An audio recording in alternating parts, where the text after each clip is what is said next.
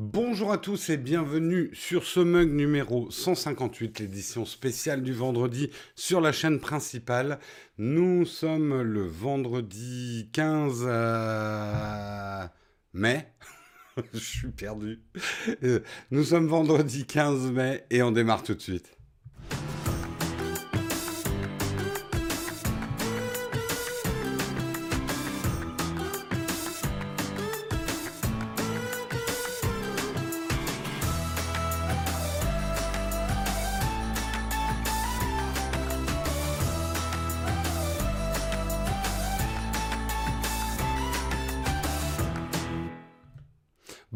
Tous et effectivement on commence par l'information la plus importante du jour.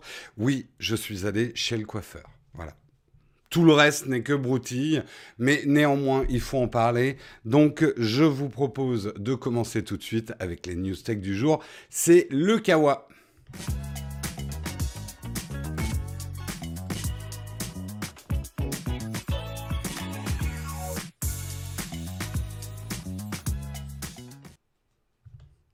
Alors, pour ceux qui n'ont pas l'habitude de cette émission, qui ne la regardent pas toute la semaine, sachez que cette émission, le mug, on l'a fait sur la chaîne secondaire du lundi au jeudi. Donc, si vous voulez des news fraîches tous les jours, il faut suivre cette deuxième chaîne qui s'appelle Nowtech Live. Le lien est dispo euh, quelque part ici. Et justement, le vendredi, traditionnellement, je fais un petit récap des articles que j'ai retenus de la semaine, euh, qui ont été faits soit par moi en début de semaine, soit par mes confrères Marion et Guillaume euh, le mercredi et le jeudi. Et moi, ce que j'ai retenu de la semaine, on attaque tout de suite, c'est effectivement l'iPhone 12, beaucoup de fuites sur les capacités, sur le look. Allez écouter Guillaume hier, il vous a fait un petit peu un, un récap. A priori, euh, rien... Bon, tout le monde s'enthousiasme en disant ça va être un produit dingue. Le design, oui, ça va ressembler à un iPad sous forme d'iPhone avec les et j'aime bien les bords carrés, donc ça ça va être cool. On aura a priori deux modèles avec leur version max, donc euh, un modèle iPhone 12, un modèle iPhone 12 Pro. Ma plus grosse déception pour l'instant, c'est qu'on n'entend pas parler, en tout cas sur la version Pro. Moi, j'aurais bien aimé qu'il y ait une version Pro qui soit USB-C. Je l'attendais pour cette année. Ça sera peut-être pas pour cette année. On aura a priori du 120 Hz euh, sur la version Pro, du 90 Hz sur la version non Pro. Euh, un petit peu plus de RAM, même si on sait que iOS a besoin de beaucoup moins de RAM euh, que Android pour fonctionner. Ce qui sera peut-être le plus étrange, c'est qu'ils commenceront à 128 Go et on passera directement à 512, sans 256 au milieu. Ça risque de faire mal au porte-monnaie, il risque de pas y avoir d'intermédiaire entre 128, sachant que 128, c'est déjà pas mal pour pas mal de choses. Il faut vraiment être un fan de vidéo et enregistrer beaucoup de vidéos sur son, sur son iPhone pour, à mon avis, avoir besoin de 512, surtout maintenant avec l'intégration intégration de iCloud, euh, etc. A priori, ça sera de l'acier inoxydable pour la version pro, de l'aluminium pour la version non pro. Euh, il y aura toujours deux ou trois capteurs. Euh, très probablement le LIDAR, le fameux capteur qui va permettre d'améliorer la réalité augmentée, de détecter si vous êtes devant ou derrière un objet en réalité augmentée. Et les prix, bah, ça devrait aller entre 649 et 1399 dollars. Rien de surprenant non plus de ce côté-là. Donc maintenant, la seule vraie surprise, si tout a été annoncé, ça va être est-ce qu'ils est vont le sortir fin septembre comme chaque année, enfin l'annoncer mi-fin septembre et qu'il sorte début octobre. Généralement, c'est comme ça que ça se passe les autres années. Ou est-ce qu'il va être retardé euh, suite à la crise du coronavirus? Pas d'USB-C pour l'instant, rien n'est confirmé. Je vous rappelle que c'est des rumeurs. Donc n'ayant pas des pré-déceptions non plus. Euh, j'ai un peu peur que Apple ne le fasse pas cette année, l'USB-C. Euh, estimant que le marché n'est pas encore prêt. Je, ne doute quasiment pas que Apple va le faire. J'aurais aimé qu'il le fasse sur la version Pro, pour qu'il y ait une vraie cohérence de gamme entre l'iPad Pro et l'iPhone Pro. Mais bon, ça va peut-être pas être pour cette année, quoi.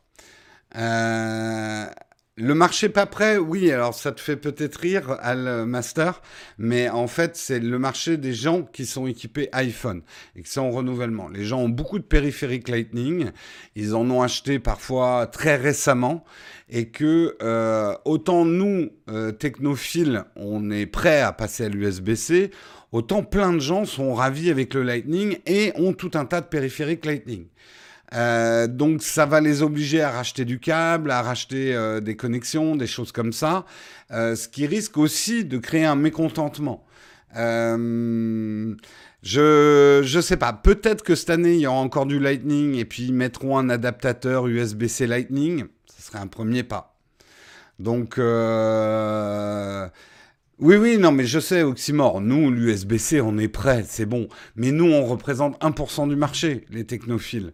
C'est pas nous qui drivons le marché des, smartphones. Hein. Rappelez-vous ça quand même. Rappelez-vous ça. Allez, on continue dans les news que j'ai retenues cette, semaine. Huawei, Huawei qui effectivement est en difficulté, a priori jusqu'en 2022, d'après un article que j'ai lu hier, euh, dans l'impossibilité d'avoir les applications euh, Google sur leurs Android, ce qui est quand même un gros caillou dans la, dans la chaussure. Rappelons-le, le P40 permet l'installation de certaines apps. Il y a une App Store chinoise, il y a des méthodes, mais c'est loin d'être simple et c'est loin d'être parfait. Vous ne pouvez pas tout installer euh, sur un P40, même si vous êtes un bidouilleur. Euh, du coup, Huawei, pour contourner un petit peu ce problème, réédite le P30 Pro avec des nouvelles couleurs en France pour essayer de garder quand même euh, des parts de marché. Euh, l'astuce consistant effectivement à sortir des Android plus anciens avant le l'interdiction américaine. Euh, donc c'est l'astuce qu'ils ont trouvée. Je crois que chez Honor ils vont faire la même chose aussi, hein, puisque c'est Huawei et Honor qui ont ce problème-là. Donc hmm. jusqu'en mai 2021. bah écoute, on verra. On verra, on verra. Euh, dans les news que j'ai retenues, bah en plus c'est le sponsor de l'émission, mais effectivement pour ceux qui ont un Shadow et un iPad ou un iPhone, c'est réjouissance. L'application a été re-officialisée par Apple. Après, est-ce qu'ils vont la réinterdire derrière? J'en sais rien. Mais en tout cas, on peut maintenant utiliser son Shadow officiellement. Avant, c'était assez facile hein, avec la bêta et, et Test Flight, mais elle était officiellement pas dans l'App Store. Maintenant, elle est de retour dans l'App Store. Pour l'instant, le clic droit n'est pas géré, hein, donc c'est pas tout à fait comme si vous aviez un, petit PC euh, sur votre euh, sur votre iPad.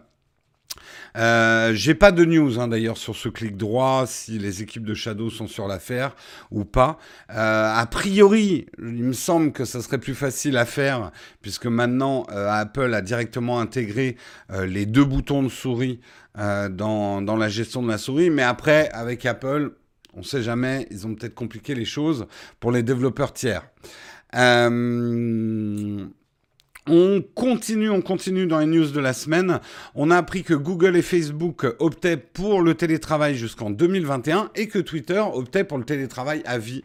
En gros, on va pas refaire les news parce qu'elles ont été faites dans la semaine, mais c'est intéressant de voir que effectivement beaucoup d'entreprises adoptent et on va dire, ces entreprises qui sont un petit peu à la pointe, Google, Facebook, Twitter, etc., euh, intègrent vraiment le télétravail dans les processus de production. Je pense que ça va être une grosse mutation dans le monde du travail. Euh, le télétravail n'est pas possible pour tout le monde, hein, on le sait bien, n'est pas possible tout le temps, mais est une alternative intéressante pour les entreprises, intéressante pour les gens qui travaillent. Il y a des gens qui détestent le télétravail, il y a des gens qui adorent le télétravail.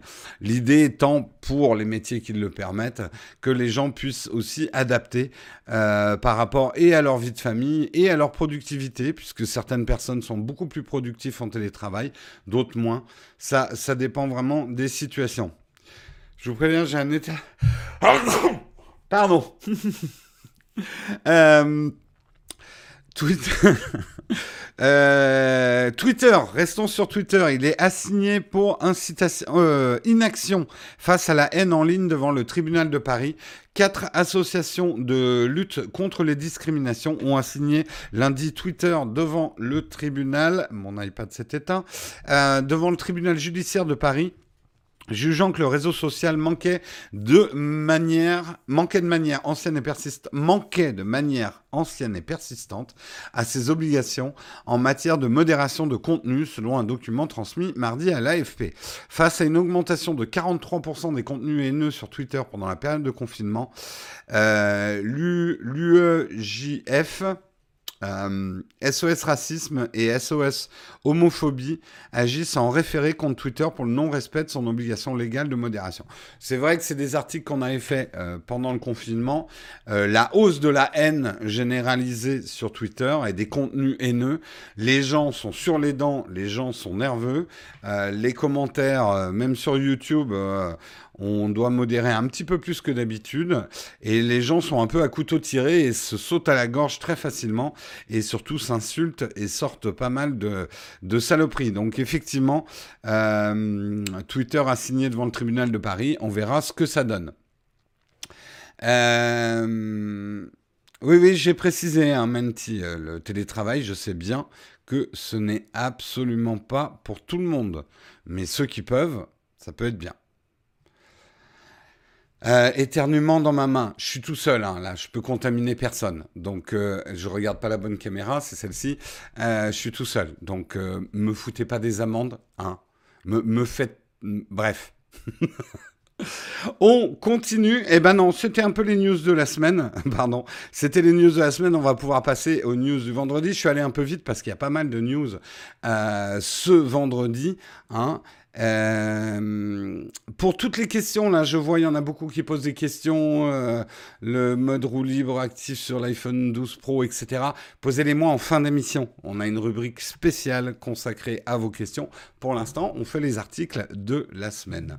Et on commence ce vendredi avec la taxe numérique. Bruno Le Maire confirme sa mise en place cette année. Rappelez-vous, hein, ça paraît très ancien tout ça, parce que tout ce qui était avant le confinement, on a l'impression que c'est arrivé une autre année, en fait. Mais euh, nous étions effectivement, nous, la France, avec un projet de taxe numérique contre les GAFAM.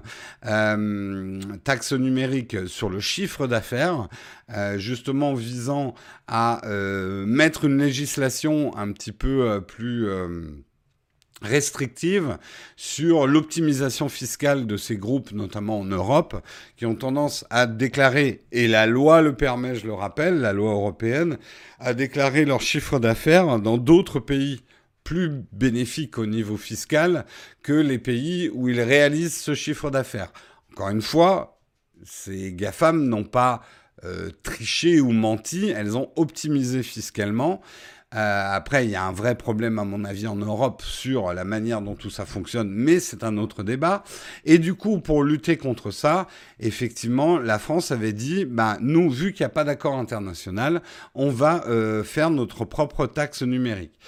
Les États-Unis, d'où émane, on va dire, la quasi-majorité des GAFAM, euh, ont bien sûr pris ça euh, de manière très viscérale et personnelle, et ils ont menacé effectivement d'instaurer de nouvelles bannières douanières sur 2,4 milliards d'euros d'exportation française, comme le vin ou le fromage.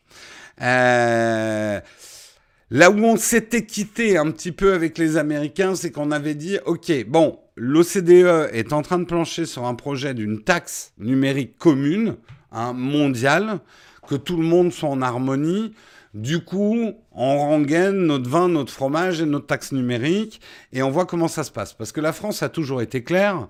Euh, la France mettra sa taxe numérique si une taxe numérique n'est pas décidée au niveau mondial. C'est un peu une manière de tordre le bras à l'OCDE.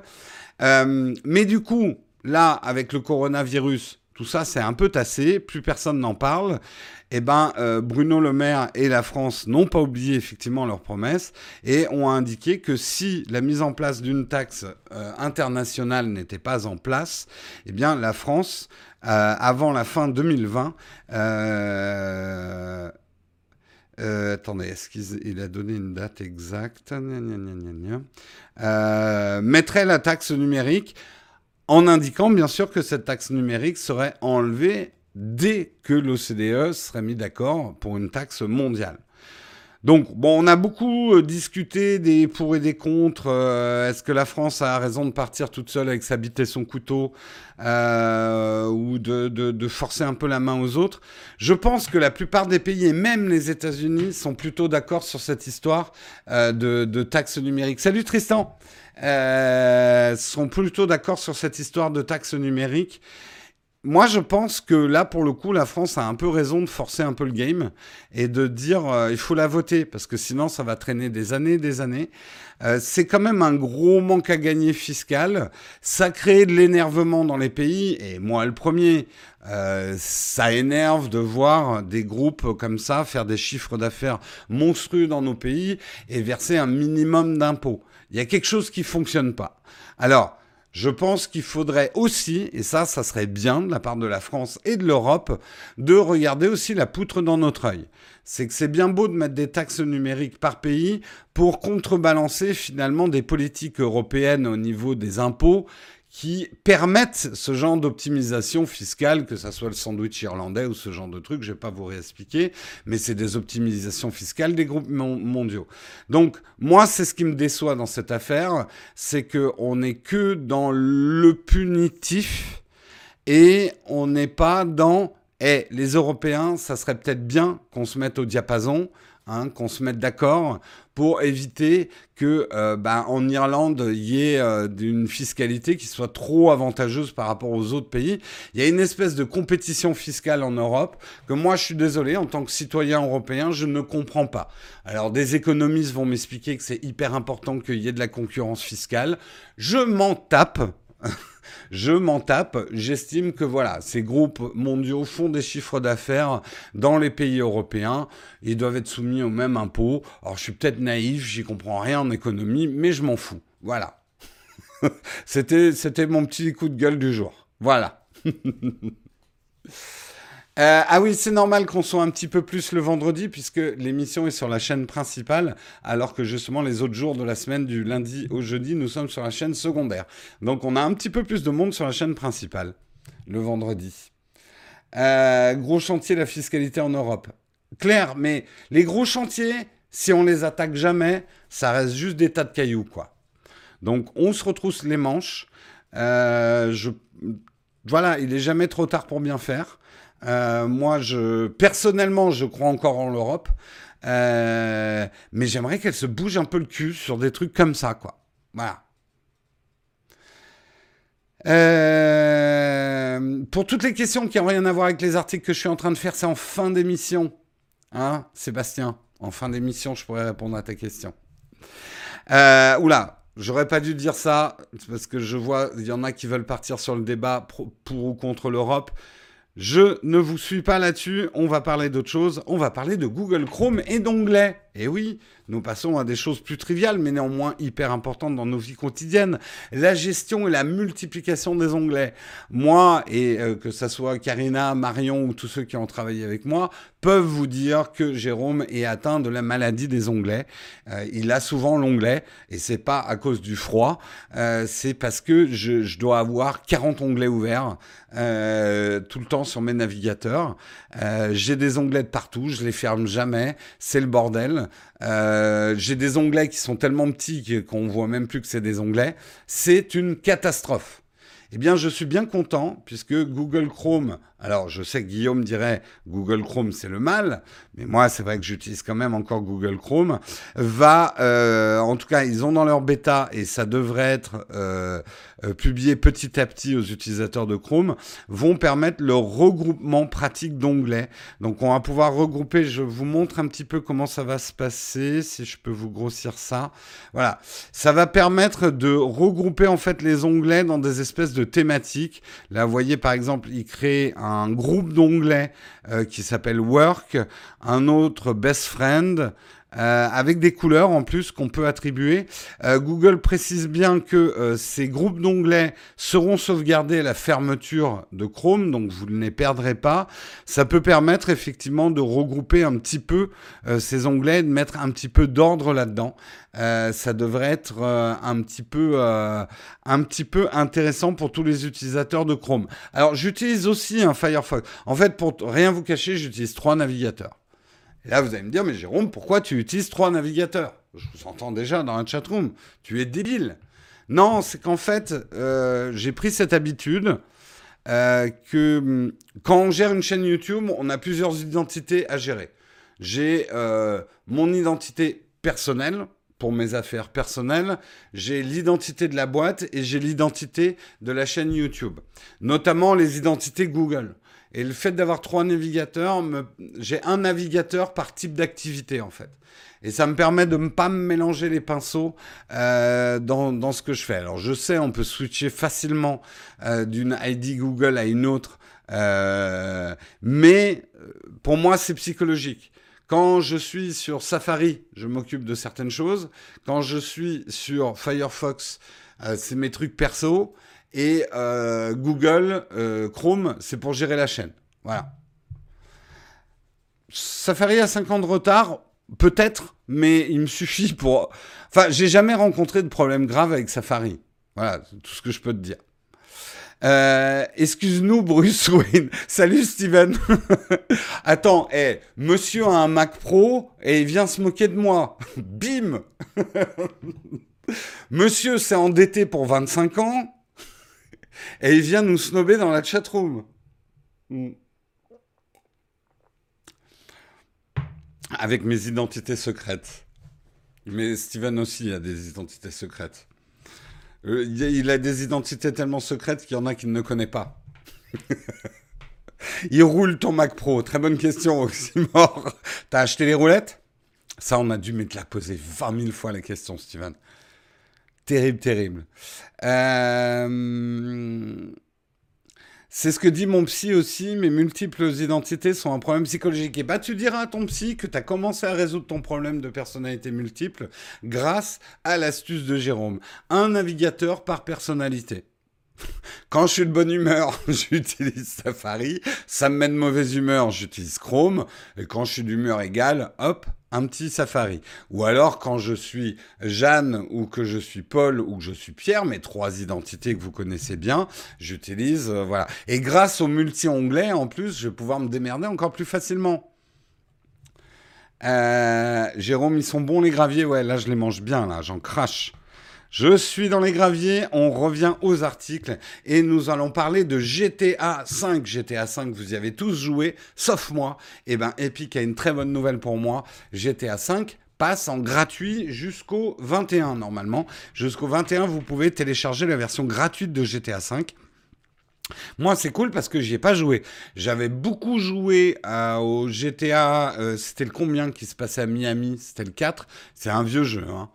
Euh, celui qui se passe, euh, en tout cas, dans une ville genre Miami. Euh, comment il s'appelait? Il y avait Vice dedans. c'était Vice City, ouais. Le 4, c'était à New York. J'avais un peu joué, mais beaucoup moins que Vice City. Et j'avoue que GTA 5, il est sorti, j'étais, je crois, dans ma période World of Warcraft. Donc, dans ma période World of Warcraft, j'avais joué à rien d'autre que World of Warcraft. Euh, oui, c'était Vice City. Le 4, c'était New York. Et le 5, j'ai pas trop touché, quoi. Euh... Je suis assez d'accord. Sant'Andrea, c'était top. Le 4, je trouve sombre en lumière. J'étais à 5 si tu as jamais joué. Teste-le si c'est un peu tard. C'est un jeu extra. Non, non, mais en plus, alors, confidence pour confidence, euh, je suis assez adepte des jeux à 10 euros sur Steam. Euh, je joue pas mal à des vieux jeux que je sais qu'ils sont bons parce que tout le monde y a joué. Euh, je les découvre 5 ans plus tard. Et honnêtement, voilà, si un jeu est bon, il vieillit pas tant que ça. Les graphismes. Euh, franchement, on joue à des jeux, euh, des jeux indés qui ont des graphismes euh, super pourris, mais qui ont une super jouabilité. Donc, je suis pas toujours à la recherche du dernier jeu super graphique, ray tracing mon cul, quoi. ce que j'aime le plus dans un jeu, c'est sa jouabilité, ses mécanismes. donc, moi, je suis assez adepte. J'avais même l'idée, si j'avais eu le temps à une époque, de faire un petit peu des vidéos sur sur les jeux pas chers sur Steam. Euh, est-ce qu'ils valent encore le coup? Est-ce qu'ils sont cool et tout? J'aurais jamais le temps de faire ça. Mais euh, Mais maintenant qu'on a une chaîne Twitch et qu'on l'active, l'active un petit peu, peut-être que de temps en temps, je ferai un peu des récaps des bonnes promos euh, sur Steam ou sur d'autres plateformes d'ailleurs, euh, des jeux à moins de 10 euros et qui valent carrément le coup, quoi. Et eh bien là, en tout cas, GTA 5 gratuit, ça a tellement eu de succès qu'ils ont planté leur serveur hier, donc planté les serveurs d'Epic. Ça veut dire qu'il y a eu beaucoup, beaucoup de téléchargements. Euh, en tout cas, c'est cool c'est cool de la part euh, d'Epic Games euh, de, faire ça, enfin de, la part de Rockstar. Pour rappel quand même, GTA V fait partie des plus gros cartons de l'histoire en termes de jeux vidéo avec plus de 6 milliards de dollars de bénéfices depuis sa sortie. Et c'était pas un freemium, donc c'est pas Fortnite.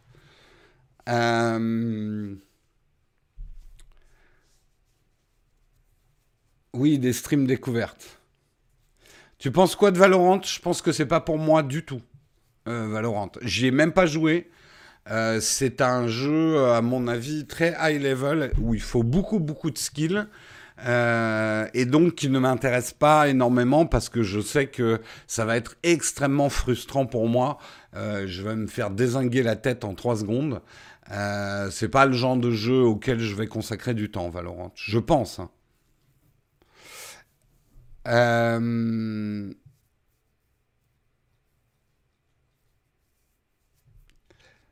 Bah gardez, bah, gardez vos questions pour le jeu vidéo, c'est cool. On en parlera en fin d'émission, genre mon jeu vidéo préféré et tout ça, je vous en parlerai en fin d'émission. Sinon, on va encore me dire, Jérôme, tu pars dans les graviers, reste dans tes articles. Eh bien, je reste dans mes articles et je reste cohérent, effectivement, puisque je voulais vous parler un petit peu de Twitch. Vous l'avez peut-être pas vu.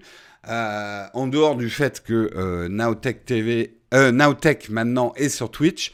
Notre chaîne c'est Nowtech QG, hein, si vous connaissez pas et que vous voulez vous abonner. D'ailleurs ce soir je, je risque de streamer du Mountain Blades 2 euh, avec Bert si vous ne connaissez pas. Donc rejoignez-nous sur la chaîne Twitch. tout ça pour dire Twitch, ils ont pris une décision que je trouve hyper intéressante. Et je voulais un peu votre avis là-dessus. En fait, euh, Twitch est beaucoup critiqué en ce moment pour avoir des règles très strictes. Euh, les chaînes se font ban de Twitch très rapidement et parfois pour des raisons assez triviales. Euh, enfin, disons que beaucoup, pas triviales, très injustes. En tout cas que certains estiment injustes. Et euh, Twitch a la réputation effectivement d'être très sévère et de rien laisser passer et de tout de suite ban. Il n'y a pas de discussion, c'est bon. On l'a vu, ça nous a tous fait rire, parce que c'est toujours rigolo de rire du malheur des autres. Euh, ce qui est arrivé à le live, euh, qui s'est fait ban sa chaîne en quelques secondes après que le présentateur ait prononcé un mot qui est strictement interdit sur Twitch. Euh, donc Twitch a pris une décision que je trouve intéressante et à mon avis assez novatrice. Euh, il constitue un Safety Advisory Council, un conseil, un conseil, euh, un conseil de sécurité en fait, pour la, pour la faire simple, et dans laquelle ils ont mis quatre streamers donc des gens qui utilisent Twitch, des utilisateurs. Ils y ont ajouté effectivement euh, d'autres personnes émanant d'associations hors Twitch. Et ce conseil euh, de sécurité sera là euh, pour une discussion sur la censure ou pas des chaînes.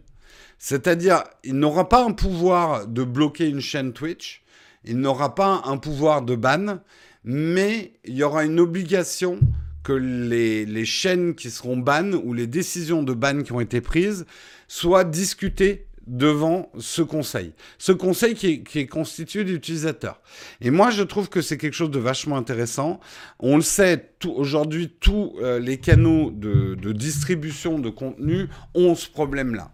Et souvent, ce problème est abordé comme euh, créateur de contenu versus la plateforme. YouTube prend des décisions, les créateurs de contenu sont pas contents. Aujourd'hui, je pense, YouTube aussi a commencé à le faire, mais peut-être pas aussi loin que ça. Euh, Facebook aussi commence à réfléchir à des trucs comme ça. Il faut, il faut que les utilisateurs aient le droit de parole. C'est leur plateforme. Et je vais même aller plus loin. N'oublions pas que c'est les créateurs de contenu qui créent toute la matière de ces plateformes, qui ne sont que des coquilles vides d'hébergement technologique. YouTube, s'il n'y avait pas les créateurs de vidéos, YouTube serait juste rien. Il n'y aurait rien, rien du tout. Donc, ça va au-delà d'être des utilisateurs.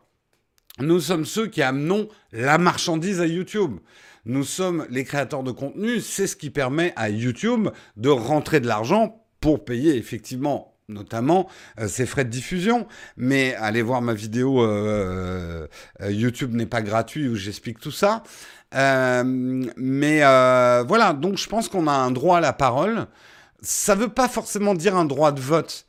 Mais je pense que les plateformes ont tout intérêt à gagner, à intégrer dans leur processus de décision des utilisateurs, les rémunérer pour ce travail-là de conseil, parce que ça va leur prendre probablement du temps à ces quatre, euh, ces quatre streamers que moi personnellement je connais pas, qui sont des Américains a priori, Corn Carnage, Cup Noodle, Ferociously Steph et Zizaran. Euh, qui seront effectivement les quatre membres euh, de, ce Conseil de sécurité, en fait. Euh, c'est une bonne initiative aussi.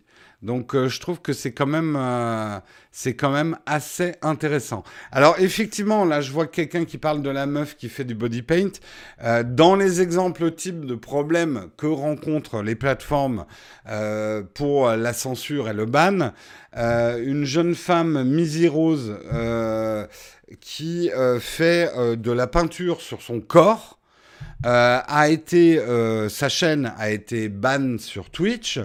Elle a gueulé où est l'art, où est le cochon? Ah, la vieille blague. Non.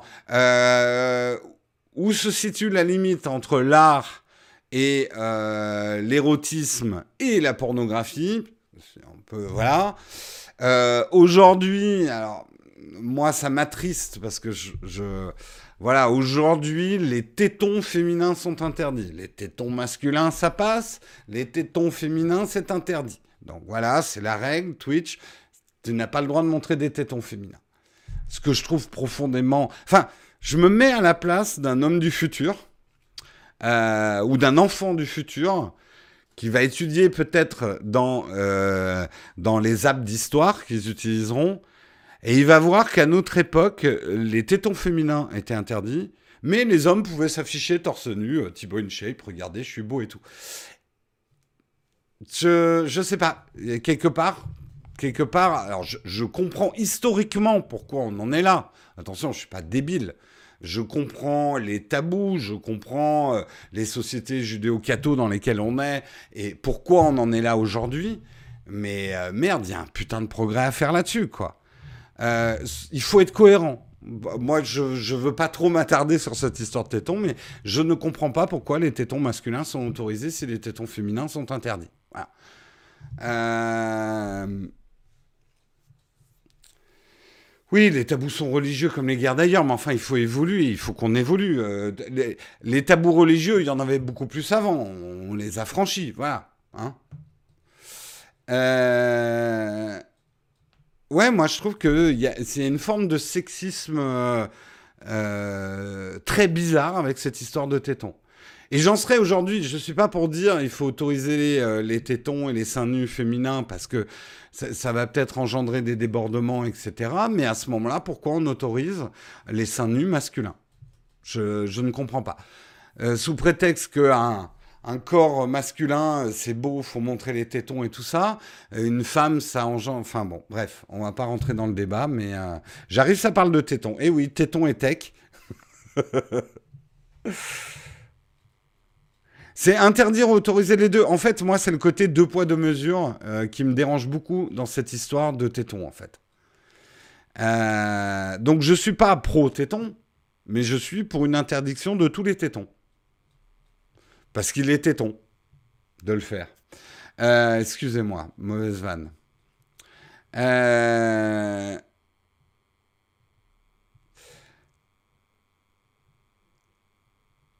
Téton et tech, les deux T, tout à fait. Euh, j'ai complètement dérapé, mais quand même, un, je trouve que moi, c'est un truc qui me chiffonne. Je me mets toujours dans la tête euh, des archéologues du futur comment ils vont juger nos décisions d'aujourd'hui. Et c'est typiquement le genre de décisions qu'ils vont trouver complètement débiles et qui vont nous faire passer notre civilisation pour des gros arriérés débiles, quoi. Euh... Non, c'est pas les chevaliers tétons, les chevaliers teutoniques. ne confondez pas quand même. J'ai une vision de chevalier pour le poitrail. Euh, non, bref. Eh ben merci à toi Pascal Le Corse, hein, et merci aussi de me regarder, parce que tout ça je le fais pour vous. Allez, on continue dans les news, mais en tout cas, c'est intéressant ce que fait Twitch à suivre. Euh, la dernière news du jour, c'est Apple. C'est Apple qui a racheté une société. Maintenant, c'est officiel. Cette société, c'est NextVR. Donc, on se dit, Apple, qu'est-ce qu'ils veulent faire de la réalité virtuelle? Qu'est-ce qu'ils veulent faire de la réalité augmentée? Où c'en est? Pourquoi j'ai toujours pas mes lunettes de réalité augmentée Apple? Est-ce que ça va servir à quelque chose? Est-ce que ça va être un flop comme la 3D à la télé? Est-ce que, est-ce que, est-ce que? Euh, ce qui est intéressant dans l'achat de cette nouvelle société NextVR, c'est que c'est une startup qui est spécialisée dans la réalisation des événements en réalité augmentée et qu'ils ont commencé à tisser des relations avec notamment tous les grands agents sportifs. Euh, et l'idée, je pense, pour Apple, euh, c'est effectivement d'intégrer des technologies et un carnet d'adresses. Et Apple veut se positionner c'est mon avis, hein. on verra dans deux ans, euh, veut se positionner en termes de contenu immersif, sportif, concert et Apple Event euh, en réalité augmentée. Euh, je mets pas ma main coupée, mais je suis à peu près sûr que cette crise du coronavirus va faire réfléchir et basculer un certain nombre d'événements tech en événements à distance. Or, on voit que les événements à distance, c'est sympa, mais ça peut être déceptif. La vidéo, ne permet pas tout à fait de vivre les choses. Et les gens aiment bien dans les présentations, aiment bien dans le sport, aiment bien dans les concerts, ce côté être dedans. On a vu des choses qui se sont passées avec Fortnite et ce concert sur Fortnite. Il y a des, il y a, alors c'est pas encore de la VR, mais il y a des moyens de faire ressentir, je pense, quelques sensations d'y être, d'être, de vivre un événement live euh, à travers la VR à travers la réalité augmentée. Ça remplacera jamais. On va pas avoir un débat de vieux cons. Ah, les concerts, c'était mieux avant, on sentait la sueur et la vieille bière. Euh, et bien évidemment, l'ambiance d'un concert, l'ambiance d'un match de foot, c'est irremplaçable. Mais est-ce qu'il n'y a pas quelque chose entre je peux pas aller au match de foot et je le regarde à la télé? C'est ça, je pense que c'est là probablement d'ailleurs le vrai avenir de la VR et de la réalité augmentée. En tout cas, en termes de divertissement, c'est ce gap qu'il y a entre l'expérience live, l'expérience vidéo de quelque chose.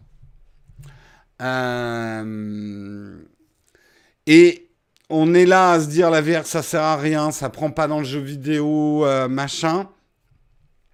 Moi, je suis en fait, plus ça avance et plus les gens disent ça marchera jamais la VR, plus je me dis on y est presque. ce qui manque juste, c'est un truc où on se dit putain, ça permet vraiment une expérience unique, que ça soit en jeu vidéo, que ça soit en événement live, qu'il se passe vraiment quelque chose. Imaginez un concert mondial où on, virtuellement, on peut avoir autant de place qu'on veut. Euh, c'est un peu des choses qui se sont passées Là, il y a eu des concerts. Alors, le truc, c'est que c'était sur Zoom avec des vignettes de merde. Mais le concert qui a eu lieu sur Fortnite, d'ailleurs, c'est pas le premier, le concert qui a eu lieu sur Minecraft, commence à faire percevoir des expériences uniques qu'on pourrait créer. Hmm.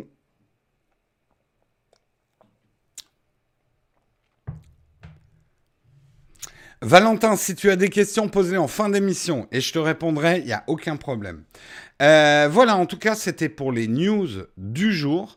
On va passer à la tartine. La tartine, aujourd'hui, je vais vous parler de cinq films qui mettent la technologie à l'honneur et on va voir si vous avez vu ces cinq films et ce que vous pensez de ces films et quels sont vos films préférés et pourquoi vous aimez la tech, est-ce que ça vous vient des films. Mais avant de parler de euh, avant de parler de la tartine, on va parler bien évidemment de notre sponsor Shadow avec les Shadow PC. Je l'ai dit tout à l'heure, l'appli iOS Shadow, elle est euh, maintenant de retour. Donc ça, c'est la bonne nouvelle. Vous allez pouvoir ouvrir votre Shadow sur votre iPad et votre iPhone. Mais l'autre bonne nouvelle, c'est que grâce au mug Nowtag et grâce à Shadow, vous pouvez gagner un mois de Shadow gratuit toutes les semaines.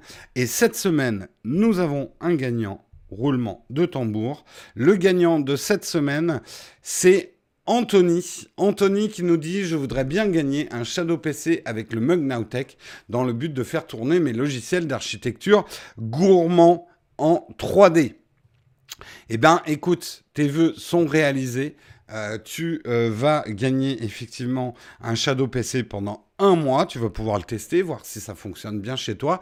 Et si vous aussi voulez gagner un Shadow PC, eh bien c'est fort simple. Il suffit de faire comme Anthony et euh, de, hum, de composer un message sur Twitter dans lequel vous mettez bien, comme il a fait lui, le hashtag Shadow PC et le hashtag le mug Sinon, je ne vous trouve pas au moment où je fais le tirage au sort du vendredi.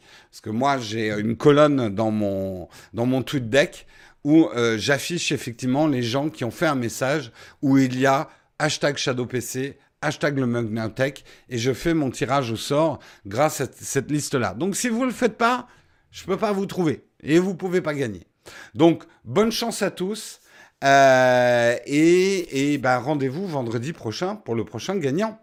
Voilà, bien joué à toi Anthony et bonne chance à tous.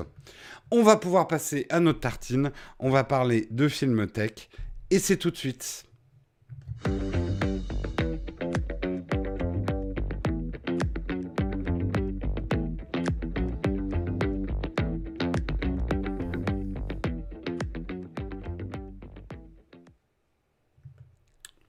Ah bah Anthony dans la chatroom. En plus, je peux te féliciter en direct. Euh, cinq films qui mettent la technologie à l'honneur et pas à l'horreur, comme j'ai failli le dire. Alors, quels sont ces cinq films d'après Ciné News? Les cinq films où la technologie, euh, la tech en général, euh, est vraiment à l'honneur. Alors, eux, ils mettent en premier, vous, on, va voir si vous êtes d'accord effectivement avec euh, cette, cette, ce classement. En premier, ils mettent The Imitation Game. Donc, je vous le rappelle, c'est un film sorti en 2014 sur les origines de l'ordinateur. L'histoire se déroule pendant la Seconde Guerre mondiale avec Alan Turing et d'autres mathématiciens qui vont tenter de déchiffrer le fameux code Enigma. Et cette histoire, effectivement, on le sait, ça a été la naissance de l'informatique telle qu'on la connaît aujourd'hui, même si les racines de l'informatique sont encore plus anciennes. Euh, effectivement, les, machines à déchiffrer le fameux code Enigma sont considérées par certains comme les premiers proto-ordinateurs. Euh, donc, euh, et la vie d'Alain Turing est une vie passionnante. C'est un, très bon film. Moi, je l'ai vu qu'une fois. Euh, validé. Pour moi, validé. Super film, super acteur, pas de problème. En deuxième, ils mettent Her. Alors, Her, c'est euh, un, film de Spike Jones. Euh, qui effectivement avec... ah, j'ai oublié les noms des acteurs. Est-ce que j'ai la bande-annonce? Je vais vous passer la bande-annonce et vous allez reconnaître. Yep. Vous allez reconnaître. C'est un film, moi, et avec Marion, on l'a beaucoup, beaucoup aimé. C'est une vision du futur. Alors, on voit le héros jouer à un espèce de jeu vidéo en 3D dans son salon. Euh, avec un gameplay très bizarre, mais qui, ressemble un peu justement à des jeux qui pourraient cartonner. Euh, avec des concepts bizarres. Euh, toute la trame de ce film, c'est effectivement une intelligence artificielle dont il tombe amoureux, une relation amoureuse entre une intelligence artificielle et un acteur. Deux, enfin, très très bien joué. Joaquin Phoenix, merci, qu'on a bien vu dans le Joker aussi récemment. Très beau film, très bien filmé. Alors, c'est un film lent, hein, c'est un film avec un côté un petit peu euh, contemplatif euh, et assez cérébral. Euh, mais il y a des vrais moments de joie, il y a des vrais moments, et il y a des émotions fortes, et c'est fort d'avoir fait un film avec des émotions fortes sur une intelligence artificielle. Alors, certains diront oui, mais l'intelligence artificielle, elle est incarnée quand même. Euh, donc, bon, il y en a qui vont pas aimer. Euh, moi, je sais que c'est un, un film que j'ai beaucoup, beaucoup aimé. Et alors, pour la tech, justement, là, on le voit qui ouvre son smartphone. Il y a. Euh, c'est intéressant parce que ça pourrait être un futur où la tech est devenue complètement normale et des innovations technologiques auxquelles on ne pense pas forcément aujourd'hui, ou l'évolution qu'est-ce qu'un smartphone? Euh, on voit d'ailleurs que les smartphones sont devenus un peu des produits de luxe avec euh, des, petites couvertures parce que c'est la mode d'avoir ça, on les met dans sa petite pochette et, et ça filme un peu notre réalité. Enfin, Regardez, vous verrez, c'est une intégration effectivement de la technologie dans nos vies, un futur peut-être pas si lointain, euh, de, ce que, de, ce qu'on fait. Alors, je vois parce que quelqu'un précise Wargame film culte.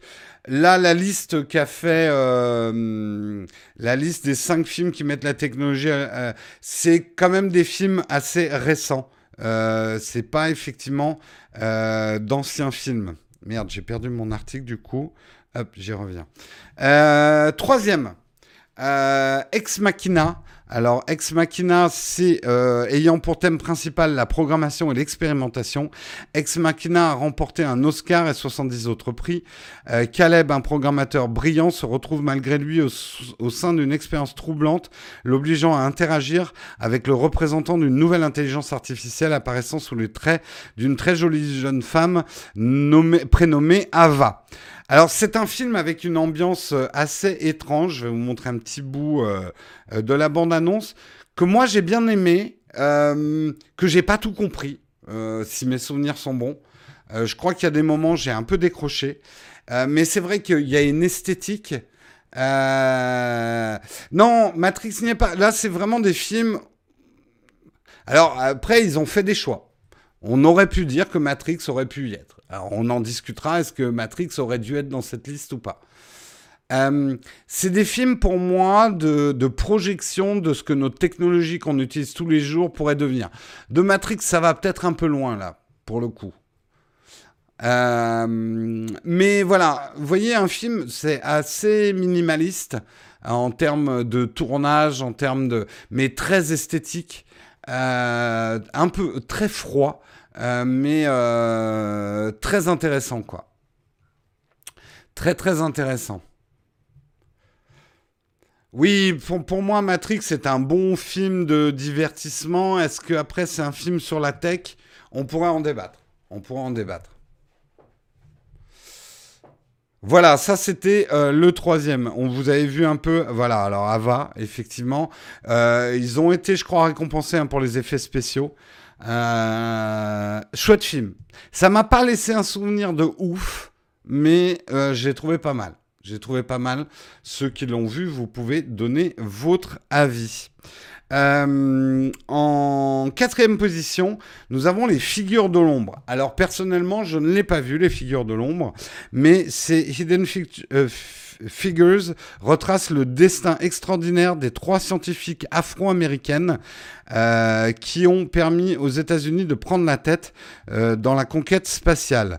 Euh, Taraji Henson, Octavia Spencer et Janelle Monae, ils sont tout simplement brillantes. Vous y découvrez également le premier ordinateur IBM. Donc ça, c'est l'histoire. Je vais vous passer la bande-annonce. Effectivement, des oubliés de l'histoire. des trois femmes afro-américaines qui étaient mathématiciennes, donc je pense, chez IBM, ou en tout cas ont travaillé sur les calculs qui ont permis euh, la, conquête spatiale américaine et qui sont complètement oubliés de l'histoire. Un, parce que c'est des femmes, et deux, parce que c'est des Afro-américaines. Donc elles ont été, euh, voilà, en plus dans ces années 50-60, euh, où la ségrégation était encore très forte aux États-Unis, pour avoir un autre débat, est-ce qu'elle continue pas à être très forte aux États-Unis? Mais bon, c'est un débat sur lequel nous ne glisserons pas. Alors moi, personnellement, c'est un film que j'ai pas vu. Manifestement, euh, ceux qui l'ont vu dans la chatroom disent qu'il est génial. Vous me donnez très envie de le voir. Euh... C'est femmes et black, les US ne reconnaissent pas euh, Judge Fred. je, je pense qu'en France... femme et noire, je, ne pense pas qu'il y ait eu une énorme reconnaissance non plus. Hein. soyons francs avec nous-mêmes. Hein.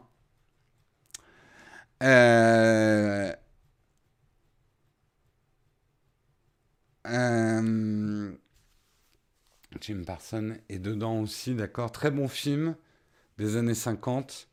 Alors, sur les années 50, hein, parce qu'il n'a pas été tourné dans les années 50, hein, c'est un film récent. Ok, bah vous me donnez vraiment envie de le voir. Ouais. Je vais voir s'il est dispo. Euh, je sais pas s'il est dispo en stream quelque part. On va, essayer de se le regarder. Euh, et nous arrivons au cinquième de cette liste, et après vous, vous pourrez dire quel film vous pensez qui manque dans ces films sur la technologie. Eh bien le cinquième, et ça c'est un de mes chouchous, euh, c'est un film que j'aime beaucoup, et pourtant j'avais beaucoup d'a priori quand il est sorti, euh, puisqu'il avait fait beaucoup polémique, c'est effectivement The Social Network. Euh, c'est un film très intéressant à re-regarder aujourd'hui où Facebook a tellement changé. Parce que ce film est sorti quand Facebook était encore à la mode et hypé. Et c'était un film qui critiquait Facebook dans ses fondements. Alors, on a beaucoup dit que c'était un film très romancé, que c'est pas la vraie histoire de Mark Zuckerberg. Mais en fait, on s'en Moi, personnellement, je m'en fous. C'est un très bon film, en fait. Euh, c'est un film donc de David Fincher. C'est un très bon film avec des bons acteurs euh, qui posent des bonnes questions sur que sommes-nous, que, sont les réseaux sociaux, et qui est intéressant à regarder aujourd'hui parce que il a presque un côté ringard, parce que les problèmes qu'il aborde, aborde, on est en plein dedans et on les a même un peu dépassés. Euh, mais la musique est fantastique dans ce, dans ce film. Enfin, moi j'aime beaucoup ce film. Euh, je pense que c'est un film presque d'une génération aussi. Euh, et c'est marrant, il commence déjà à prendre de la patine. Il vieillit déjà. Je pense que les plus jeunes qui le voient diront Ah ouais, ça c'est. ça s'appellera plus des boomers, mais dans, dans 20 ans, on, ça, sera, ça sera un film de vieux, en fait, euh, mais d'une génération. Euh, d'une génération. Donc, euh, si vous ne l'avez pas vu, hein, The Social Network, je vous le conseille vivement. C'est très facile à regarder. Hein. C'est pas un film euh, hyper difficile. Moi, c'est c'est un film que j'aime beaucoup. Et vraiment, encore une fois, quand il est sorti, je me suis dit putain, un film sur Facebook. Et en fait, c'est c'est pas un film sur Facebook. C'est un film sur nous, en fait, et nous par rapport aux réseaux sociaux, et qui pose des questions vachement intéressantes, je trouve. J'ai vu cinq fois. Moi, je le re-regarde régulièrement aussi. Hein. Je suis. Euh...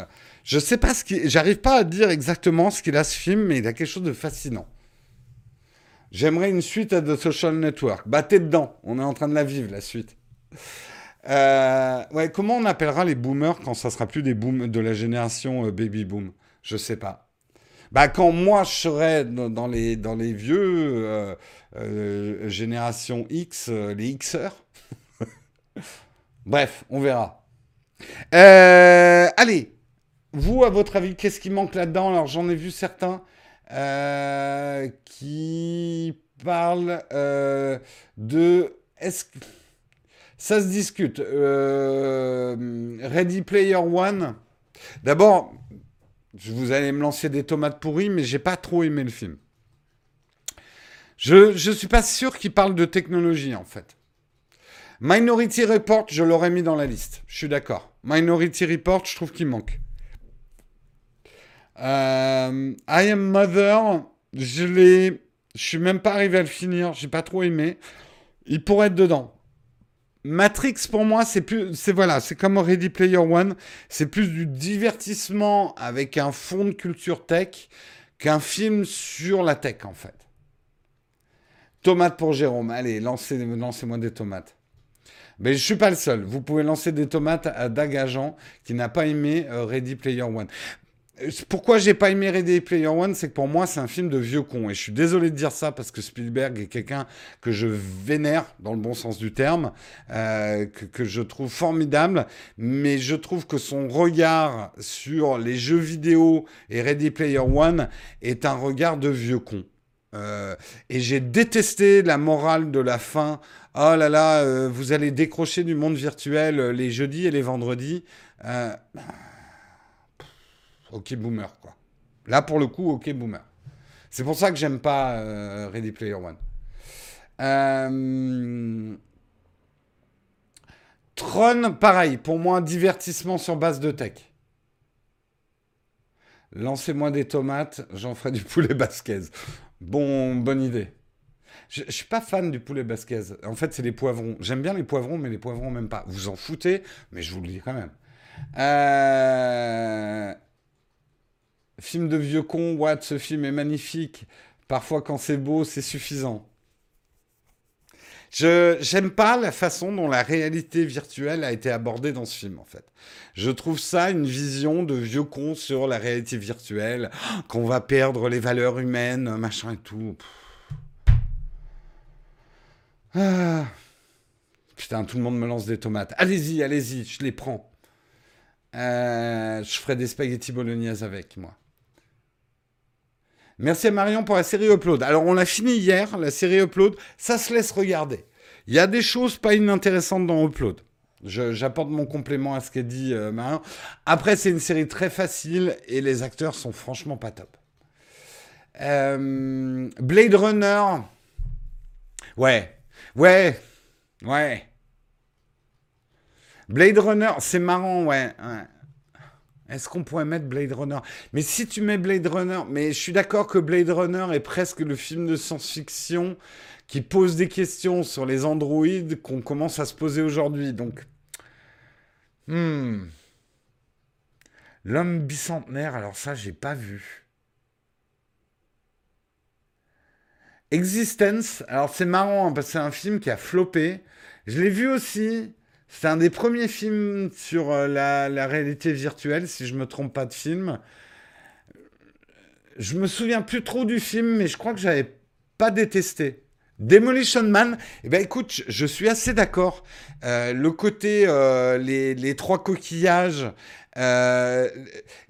moi, j'aime bien ces films qui se projettent de comment on sera dans le futur.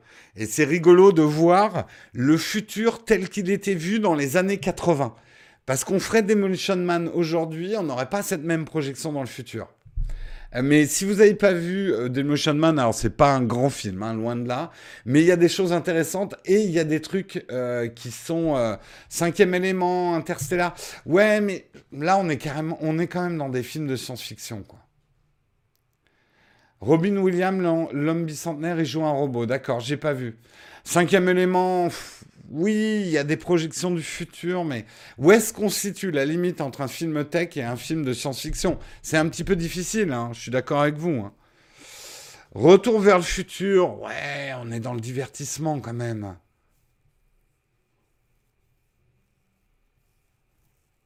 Bon, en fait, il y en a plein. Disons que le truc, c'est que... Alors, eux, c'est vraiment, ils veulent euh, enfin leur, place, c'est la technologie est un héros de l'histoire. Merci Pascal pour ton super chat, merci beaucoup. Euh, pour eux, voilà, la tech doit être le héros de l'histoire euh, dans, dans, dans, ce type de film.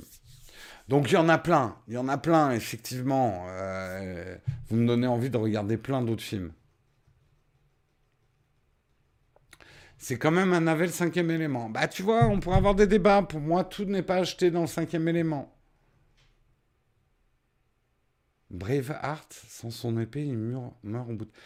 Alors, ok. Alors, si on étend un film de tech au tech du Moyen-Âge, alors là, ça ouvre des possibilités. Hein. 2001 Odyssée de l'espace. Ouais, pour moi, c'est plus un film sur. Euh, c'est plus un film sur la mystique que sur la tech, mais. Euh, Retour vers le Corona, prochain film dans deux semaines. Claire. Voilà. Bon, en tout cas, c'était la Tertine. Merci d'avoir participé avec moi, d'avoir donné votre avis. En tout cas, ça donne des bonnes idées de films à revoir ou à voir. Je vous propose qu'on passe à la dernière partie de cette émission. Je sais que certains piétinent parce qu'ils veulent poser leurs questions depuis tout à l'heure. Vous allez pouvoir la poser maintenant puisqu'on arrive au cornfac. Si vous avez des questions, je vais tenter d'y répondre. Et c'est maintenant.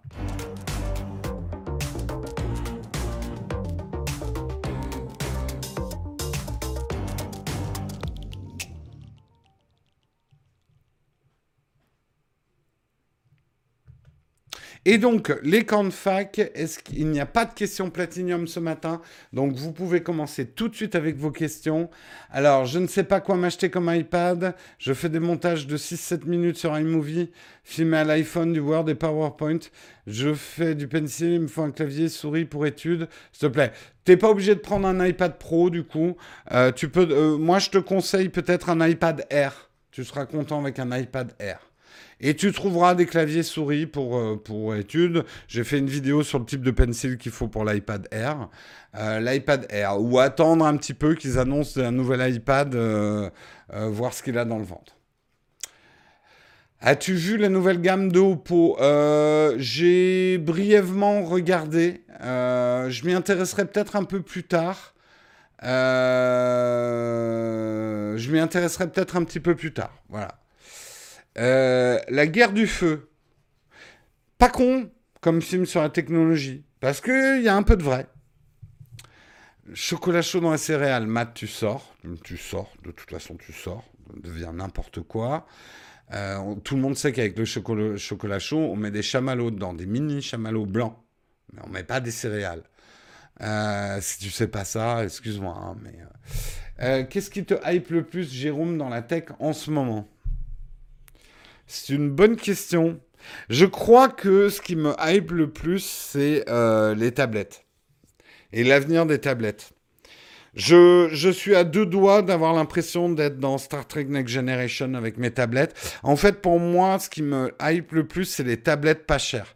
Et le jour où on arrivera à une tablette à 50, 100 euros, euh, je dis pas que ça sera une tablette jetable, mais vraiment la tablette pour tous. Et surtout, on pourra commencer à se dire, j'achète du multi-tablette pour remplacer les bouquins, les magazines que je pose à différents endroits de la maison, machin, etc. Euh, et aussi également l'arrivée de la puissance dans des tablettes haut de gamme qui me permettent de faire des choses complètement différemment d'un ordinateur euh, mais qui me permettent de faire des, nouvelles choses autrement. Voilà. Euh, je trouve que cette nouvelle approche de l'informatique, qui aujourd'hui, je ne le cache pas, beaucoup portée par l'iPad Pro, euh, est quelque chose qui me hype pas mal en fait. Est-ce que le caméscope Panasonic HC x1000 pour faire des courts-métrages? Désolé, je ne connais absolument pas ce caméscope, donc je ne peux pas te répondre, Valentin. les rushs de cette intro, un vrai carnage. J'ai pas compris, Ozzy. Euh, quel shampoing utilises-tu? Euh, J'utilise une très bonne lumière pour éclairer mes cheveux. C'est ça qui vous donne l'impression que j'ai des cheveux qui, qui sont luisants et qui ont des reflets. Alors, c'est un mélange de mon poivre et sel avec une très bonne light. Voilà, c'est ça le secret d'une coiffure réussie euh, en, en image. Vas-tu tester le nouveau XPS C'est pas au programme. Euh, moi aussi, j'adore la salade de poulpe. Je suis pas à vos conversations là, Olek. Euh, moi, j'ai une question très simple. Waze fonctionne sur le P40 ou pas? Faudrait poser la question à quelqu'un qui a un P40. Moi, je n'ai pas. Euh, a priori, ça appartient à Google, donc tu peux pas l'avoir, hein, Waze. Après, il y a peut-être des moyens de l'avoir. Méfie-toi quand même euh, des APK euh, qui soient legit, mais. Euh, ah mince, vos questions ont sauté. que penses-tu de la surface? Oh, Putain, mais les questions sautent, ça m'énerve. Vous en posez beaucoup et du coup, je les perds. Euh, merde, j'ai raté celle euh, sur, euh, sur le book. Ah, je trouve pas. Ah, j'ai perdu vos questions. Ah tiens, bah, ça me permet de voir Dan ou Alex. Merci à toi d'être nouveau membre de la chaîne. Bon, je vais aller à la fin des questions parce que je suis perdu dans vos questions. Euh, peux-tu faire euh, un concours pour gagner euh, l'Apple Keynote? Alors déjà, je sais pas ce que c'est que l'Apple Keynote et je fais pas trop de concours, c'est pas trop mon truc. Un MacBook Air 2018 en 2020 avec i5, toujours bien? Bah, si ça te convient pour tes usages, oui. Euh, quel est l'avenir des Huawei qui datent d'avant le conflit vont continuer à fonctionner avec Android? Tout à fait. Euh, de toute façon, tous les smartphones fonctionnent avec Android. Là, tu parles plutôt lesquels vont fonctionner avec Google. Euh, et les applis Google et Google Store et tout ça. Tout ce qui est, tous les Huawei anciens, c'est bien pour ça qu'ils ressortent sur le marché le P30 avec des nouvelles couleurs. C'est que lui, voilà. Le P30 Pro suffit pour tourner des vidéos face cam comme toi? Non. Enfin, si tu veux cette image-là, tu peux pas l'avoir avec un smartphone. Aucun smartphone. Euh, là, il faut quand même un appareil photo et de la lumière. En fait, c'est la light et la faible profondeur de champ qui créent une image comme ça. Mais là, je suis pas avec un smartphone. Euh, Qu'est-ce que tu penses des nouvelles fuites iPhone? On en a parlé en début d'émission, Pascal. Mais c'est Steven. Steven, qu'est-ce qui. Steven, oh, il est gentil, Steven, il vient m'aider. Euh, je peux répondre pour Waze et le P40, non, pas correctement. Bah voilà, merci Steven. Euh, donc euh, Waze sur le P40, non. Euh, c'est pas une question de craquer le logiciel hein, pour installer sur le P40. C'est un peu plus compliqué que ça. Euh, oh là là, j'ai encore perdu toutes vos questions. Bon, bah, je prends les dernières. Reposez-le. Pourquoi Twitch est mieux que YouTube? C'est pas une question d'être mieux, mais euh, je pense que YouTube n'est pas tout à fait adapté pour les lives, puisque les lives, de faire des lives a tendance à pénaliser une chaîne YouTube, dans le référencement YouTube. Donc, euh, vous voyez, c'est pour ça que je ne fais qu'une fois par semaine mes lives sur la chaîne principale, parce que sinon, ça plombe mes stats, quoi. Euh, et aujourd'hui, je crois que les gens, s'ils veulent du live, ils vont sur Twitch. S'ils veulent regarder des vidéos, ils vont sur YouTube. Je suis pas sûr que YouTube ait, réussi à créer un environnement live. Euh, YouTube, on l'associe pas au live. Donc, pour l'instant, on n'a pas déplacé. Salut Stéphane Cochot, vive Sony Ericsson. Les vrais savent. Euh, je, pense qu'aujourd'hui, euh, si YouTube voulait vraiment rentrer en compétition avec Twitch, alors je sais ils se sont plantés avec YouTube Gaming, mais il faut que YouTube lance une appli indépendante qui s'appelle YouTube Live. Et qu'on puisse faire des lives sur notre chaîne qui ne soient pas mélangés avec nos vidéos euh, non live et qui pénalisent surtout pas notre chaîne. Parce que bien évidemment, on a beaucoup moins d'audience sur des lives que sur des vidéos euh, euh, vues. Mais aujourd'hui, c'est le paradoxe. YouTube veut nous faire faire du live, mais en même temps, il pénalise les chaînes qui en font. Voilà. Ah, mais je sais que tout le monde n'ira pas sur Twitch. Le mug, pour l'instant, n'est pas sur Twitch et ne va pas l'être. Je n'ai fait aucune annonce. Pour l'instant, ce qu'on fait sur Twitch, on expérimente des choses, on expérimente des nouveaux formats de live. Je fais un peu de jeux vidéo, parce que c'est vrai que c'est une activité que vous voyez jamais sur la chaîne. Euh, voilà, pour l'instant, Twitch, c'est une expérience qu'on fait, donc vous mettez pas la rate au courbouillon, partez pas dans tous les sens. J'ai jamais dit, pour l'instant, que le mug irait sur Twitch. Mais je vous mentirais si je vous disais que je n'y réfléchis pas. Je regarde, je regarde comment ça se passe. Et je sais que des gens ne nous suivront pas. Euh, je pense que, je pense que euh, prenez n'importe quel groupe de rock qui a commencé euh, dans une petite salle. Eh ben, il y a des gens qui aimaient ce groupe de rock parce que ça jouait dans cette petite salle. Et quand les mecs se sont mis à jouer ailleurs, eh ben, ils n'ont pas suivi. Eh ben, on peut pas amener tout le monde avec nous. J'aimerais, j'aimerais amener tout le monde avec moi, mais forcément, le changement fait qu'il y a des gens qui suivent pas. Mais après, il y a aussi peut-être d'autres gens qui nous rejoignent.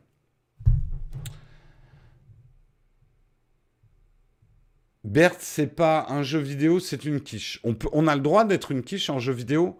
Je réclame le droit d'être non skill en jeu vidéo. C'est quoi cette ségrégation qu'il n'y a que les gens skillés qui ont le droit de streamer du jeu vidéo? Non, non. La plupart d'entre nous, on est des quiches en jeu vidéo. On fait genre, mais on est des quiches. Et on est humilié la plupart du temps dans les jeux vidéo en ligne. Eh bien, parlons-en. Il faut donner le droit à la parole aux quiches. Euh, iPad Pro pour études marketing, oui, je pense, parce que dans tes études marketing, tu vas avoir beaucoup de croquis et de schémas à faire. Et pour ça, l'iPad Pro, c'est vraiment très bien. Team quiche de ouf. Exactement. Pourquoi ça pénalise la chaîne de faire des lives Parce que tu retrouves des replays de live au milieu de tes vidéos qui font beaucoup moins de vues que tes vidéos. Euh, et euh, je te donne un exemple. Des, euh, par exemple, des sponsors, eux, ils regardent pas vraiment tes vidéos. Enfin, pas toutes. Et ils voient comme ça des creux et des bosses, en fait, dans ton audience. Et, et ça, c'est pas un bon signe pour une chaîne. Et les algos de, de YouTube vont regarder ça et dire Ah, il est inconstant, ce mec. Il sort des vidéos qui font des flops et d'autres qui réussissent mieux. Donc ça pénalise en fait. C'est pour ça que la plupart des youtubeurs ont une chaîne secondaire pour leur live.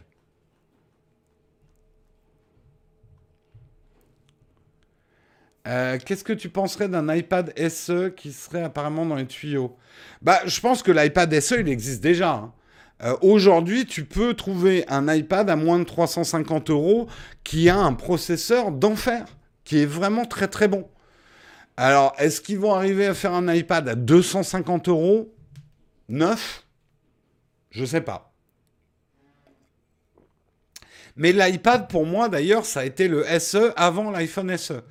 En fait, l'iPhone SE, je vous l'avais dit dans la vidéo, Apple a fait ce qu'ils ont fait avec les iPads. Des iPads accessibles. Quel cam pour filmer une radio Déjà, quel micro? Des webcams peuvent suffire, hein, pour faire de la radio filmée, si c'est ta question. Euh, à ton avis sur l'avenir du référencement sur Google, pas YouTube J'ai pas vraiment d'avis là-dessus. Bonjour Jérôme, as-tu des informations sur l'arrivée de la eSIM chez Bouygues pour l'Apple Watch? Non, aucune info là-dessus. Euh, je ne sais pas si tu as donné ton avis à moyen terme, mais le trépied Peak Design est-il aussi prometteur que son prix? Alors, je vais être tout à fait honnête. Hein. Là, ça fait 55 jours qu'on était enfermé. Euh, j'ai... Alors si, je l'utilise ici, mon trépied euh, Peak Design. Euh, il est bien. Est-ce qu'il vaut son prix? C'est une autre question. disons qu'il est moins cher que d'autres. En fait, la question, il faut se la poser autrement. Olivier Schmitt l'a posée d'une certaine manière un peu provoque, mais que je cautionne quand même. Avez-vous besoin d'un trépied à plus de 500 euros? Euh, Moi, je poserais la question différemment. Euh, aujourd'hui, il y a des trépieds carbone qui valent 1000, 1500 euros. Est-ce que euh, le, le, trépied de Peak Design est aussi bon que ces trépieds très haut de gamme? C'est plutôt comme ça qu'il faut se poser la question. Voilà, en gros, il faudrait que je le compare à un Gizzo, par exemple, pour voir ce qu'il a de plus ou de moins qu'un Gizzo. Euh, un avis sur la démo PS5 Pas vraiment, parce que je ne suis pas vraiment intéressé par les consoles. Android Auto ou CarPlay J'ai pas de voiture, donc j'ai pas d'avis. Euh, ah putain, il est déjà 9h12. Ouais, on va arrêter à 9h15. Désolé Samuel, j'ai traîné ce matin. Quel produit tech t'attend le plus en 2020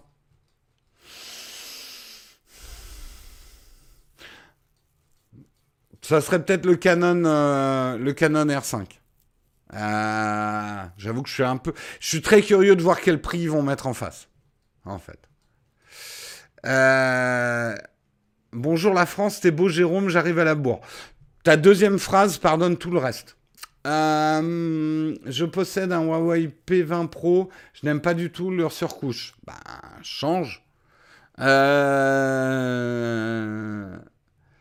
Est-ce que je peux trouver une radio qui capte les longues distances sans Internet pour le trip? What? Alors, je m'y connais pas en radio radio. Hein.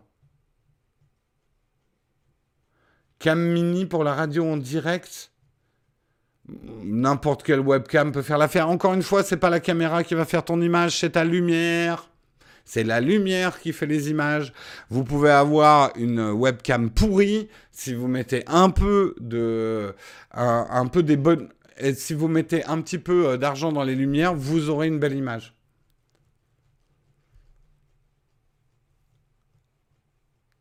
Euh, que penses-tu des nouvelles surfaces de Microsoft? Y aura-t-il une vidéo? A priori, j'ai pas prévu de test des nouvelles surfaces. Elles sont bien. Moi, après, et je terminerai là-dessus, les, les surfaces, je pense que c'est un très bon hardware pénalisé par Windows.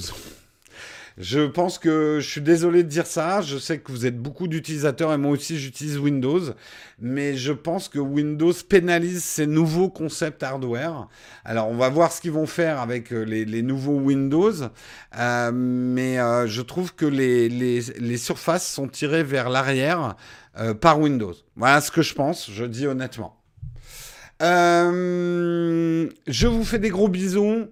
Vous avez encore plein de questions. On y répondra la semaine prochaine, vous n'êtes pas aux pièces. Je vous rappelle, ce soir, normalement, je serai sur la chaîne Twitch pour jouer à Mountain Blades 2, un jeu qui se passe au Moyen Âge, euh, qui est assez rigolo, hein, pour suivre les aventures de Berthe. Si vous ne savez pas qui est Berthe, sur la chaîne secondaire, on a mis euh, des best-of des aventures de Berthe, euh, puisque on, on, a fait des montages en fait des meilleurs moments de Twitch des aventures de Berthe sur Mountain Blades 2.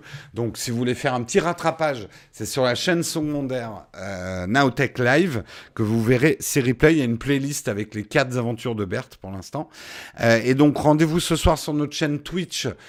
c'est Nowtech QG pour ceux qui voudraient nous rejoindre et suivre ça. Je sais pas à quelle heure. Je pense ça sera après le dîner, euh, mais je sais pas à quelle heure je vais dîner. Voilà, c'est une liberté pour moi de ne pas avoir d'horaire pour faire des lives. Globalement, ça sera dans la soirée, donc pensez à activer la cloche de votre Twitch pour être signalé quand je débarque. Et euh, sur ça, on retrouve l'émission, celle-ci, lundi matin à 8h c'est pas férié lundi matin, hein, parce qu'on on zigzague parmi les jours fériés en ce moment. Non, je crois que c'est jeudi prochain que c'est férié. Donc lundi, ça sera moi, oui. Et d'ailleurs, normalement, mardi, ça va être Guillaume, vu qu'il fait pas jeudi la semaine prochaine. Bref, vous en foutez, mais je vous raconte quand même tout ça. Et je vous fais des gros bisous. Soyez bons, soyez forts, passez une excellente journée, passez un excellent week-end. Et peut-être à ce soir pour ceux qui nous rejoignent sur Twitch. Ciao tout le monde